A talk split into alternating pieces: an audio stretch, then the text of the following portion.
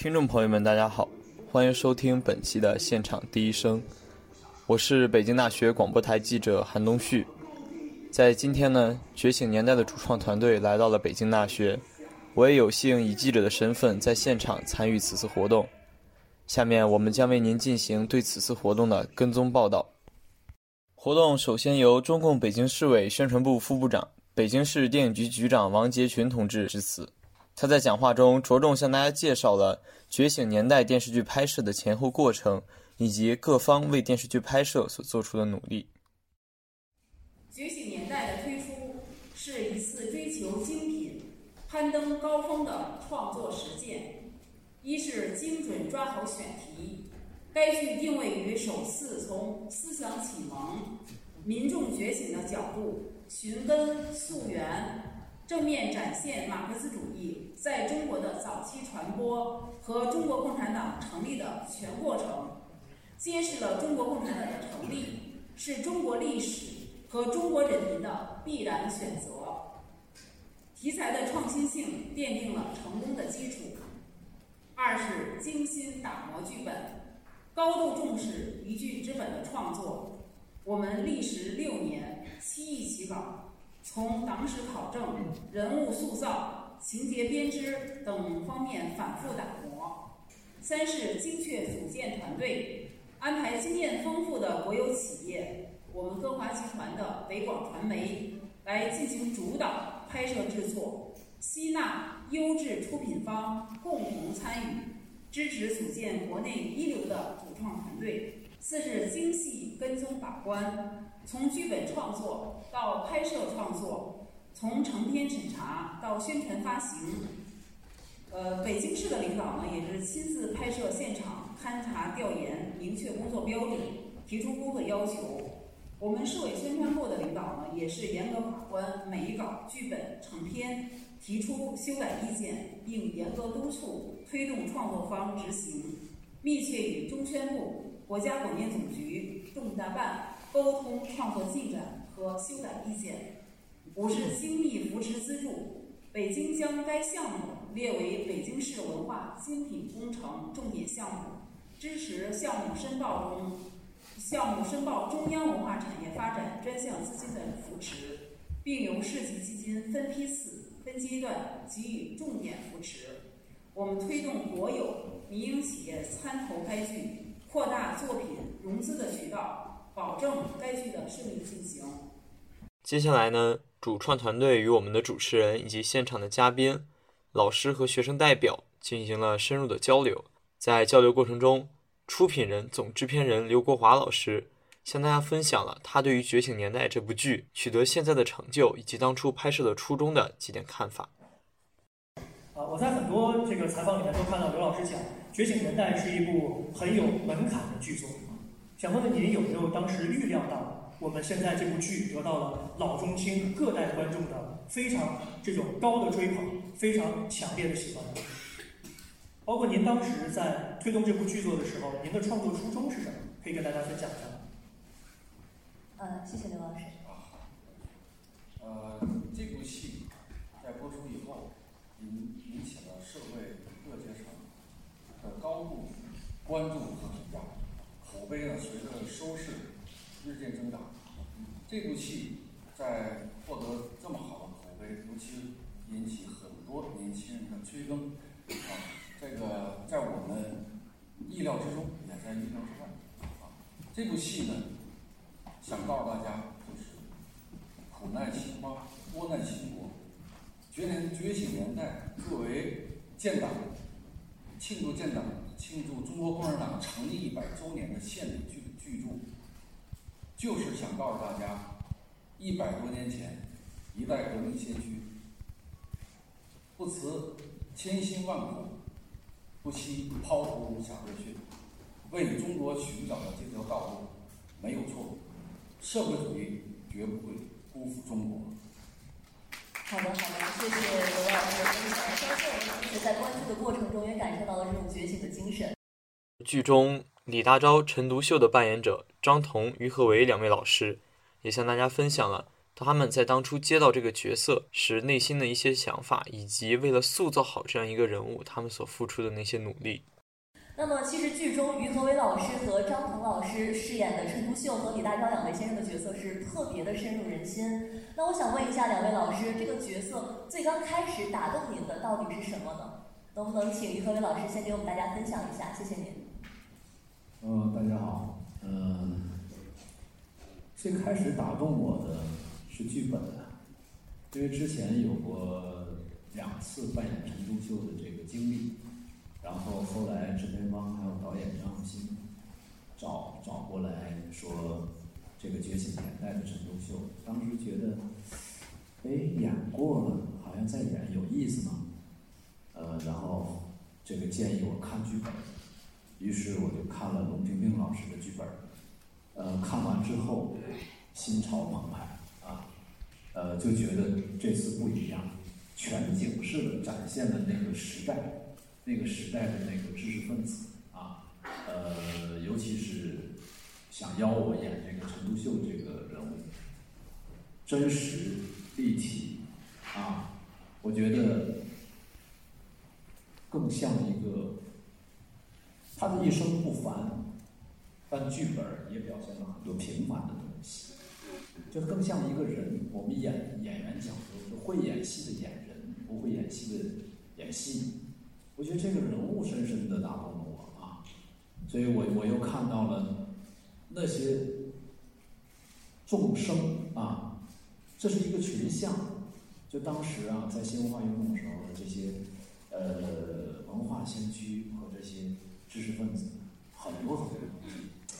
特别特别让我感动啊，就是这个原因。那么其实。最早打动我的是这么一个故事，呃，以往的影视作品当中也涉猎了这个从巴黎和会一直到建党这么一段历史节点，但是我看了董平平老师这个《觉醒年代》这么一个完整的故事以后，我看的是热血沸腾，因为它有来龙有去脉，有起承有转合，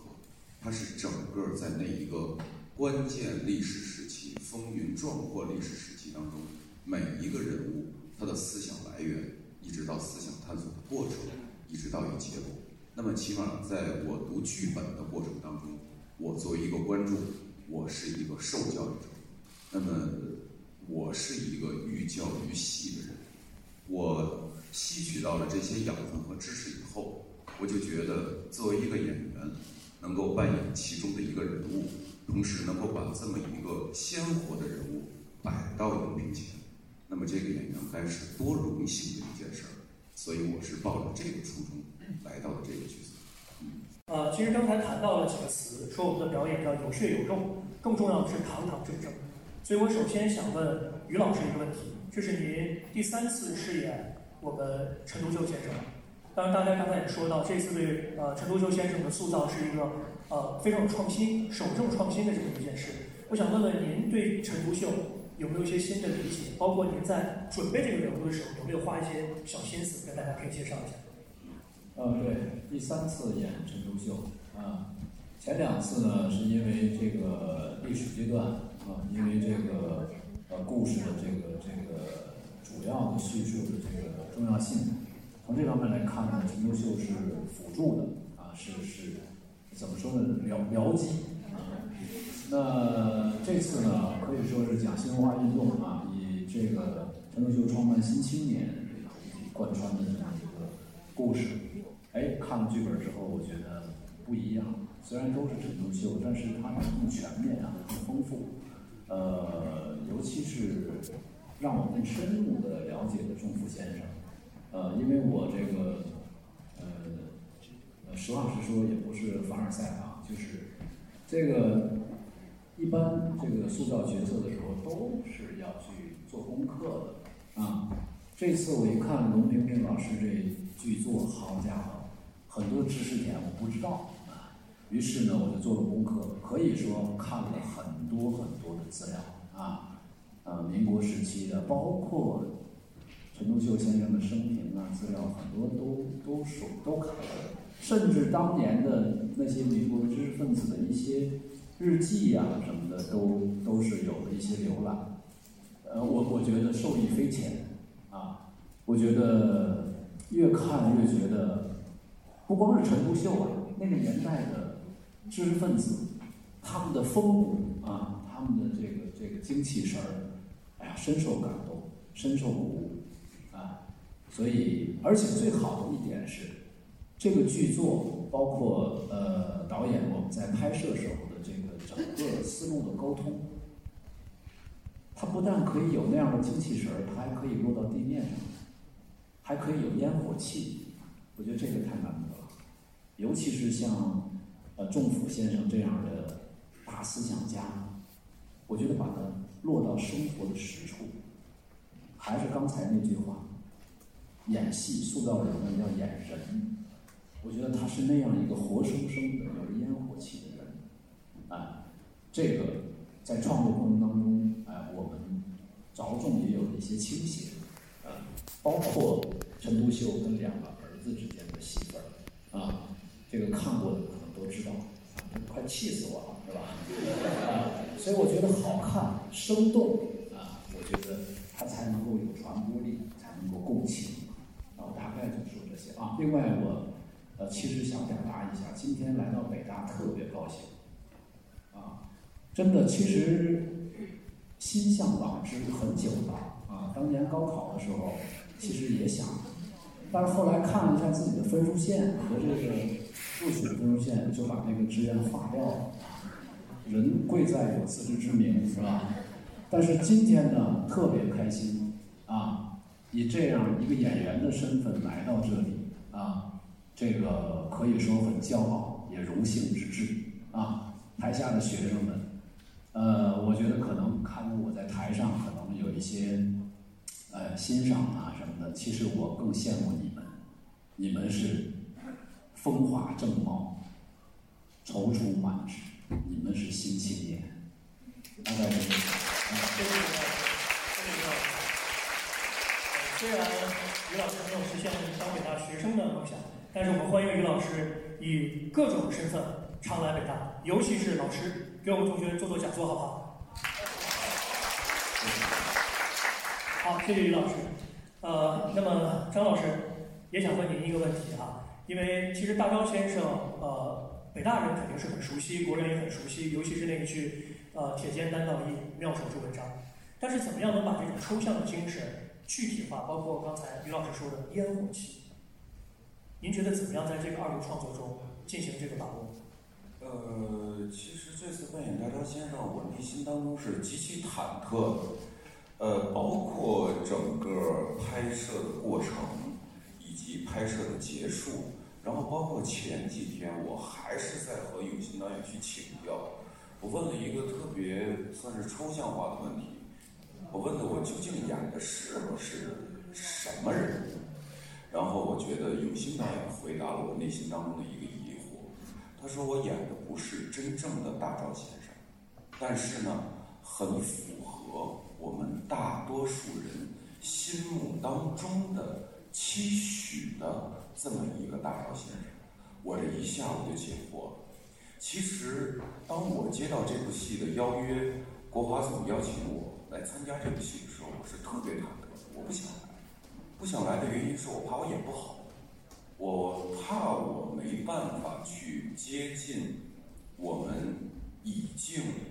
在心目当中有了一个既定形象的这么一个肖像人，我怕我的功力离人家太远，而且说句私心，我也怕作为演员，我弄脏了这个人，弄脏了一般的虚构人物还好办，那么大钊先生，我是真的没这个胆量。然后后来听到的是这个。永新导演，然后包括何伟老师、马少华老师，我说我作为演员，我试试吧，啊，然后也跟何伟老师一样，看了大量的字的这个史料，然后了解到了这个大钊先生大量的生平，反正在百度上、维基上，然后以及我去翻墙去找这些视频资料，前段时间这个这个呃真真的翻墙找。就是前前段时间，我们这个这个央视网放了这么一个这个大钊先生在莫斯科演讲那个那个视频，然后扮演胡适的这个这个演员朱刚瑞瑶老师给我发过来，说彤彤，说我见着你了，你们俩太像了。然后我跟他说，我其实在拍这部戏之前，两年前我对着这段视频我就看了三遍，包括这个大赵先生这个举手握拳的这么一个动作，没错没错没错，我都是基本上我。我没记住我父母的什么动作，我都记住大赵先生这个动作，这是真的。所以只能靠这些点点滴滴的去摸爬，去从了解他的外形，然后以及于他的生平，以及于他的思想脉络，从这儿着手。然后很多烟火气儿呢，就得感谢何伟老师。何伟老师在这个现场有很多即兴的一些非常生动的一些细点。那么我们作为演员呢，有可能会下意识的去接，所以有一些烟火气儿的这么一些行为，我得依赖于何伟老师在现场去递，要不然我真的是没想到，所以能够成为这么一个目前的这么一个形象吧。我在其他的地方我也说过，感谢导演作为镜子给我提供的一个参照，同时也感谢何伟老师、马老师。在现场上给我的一些提醒，是综合的完成了这么一个既有烟火气，又符合大伙心目当中期许的一个艺术形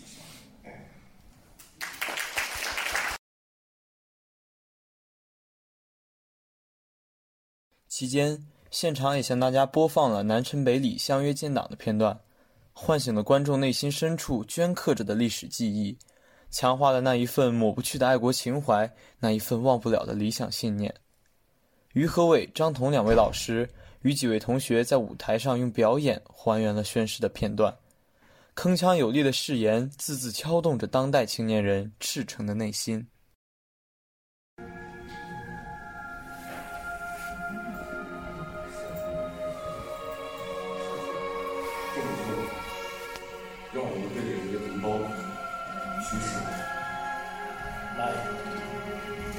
让我们宣誓，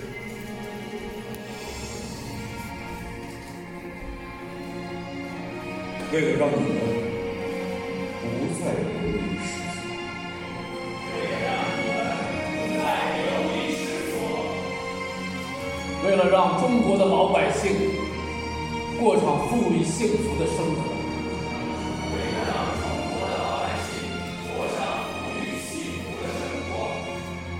为了让穷人不再受欺负，人人都能当家做主。为了让穷人不再受欺负，人人都能当家作主。为了人人都受教育，少有所教，老有所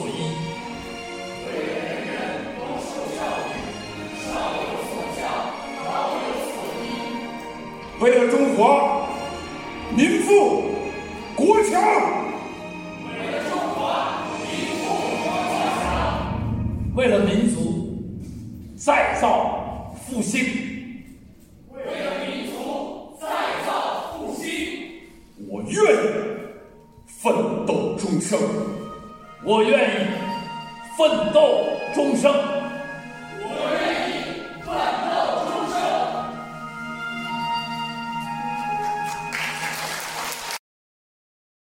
活动的最后，由北京大学朗诵艺术协会的几位同学为大家带来了朗诵片段《李大钊先生的青春》节选。我族已阅长久之历史，而此长久之历史积沉重压，以致不其生命而臻于衰敝者，又令荣惠。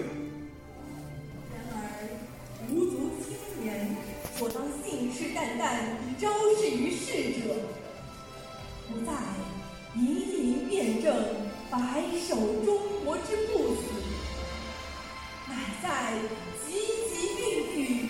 青春中国之再生。青年乎，其以中立不已之精神，兼资砥柱中流之责任。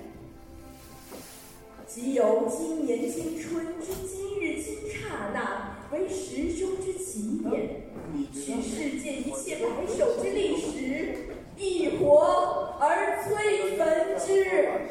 而专以发挥青春中华之中，缀其一生之美于中以后历史之首页，为其直至，而勿轻循不前。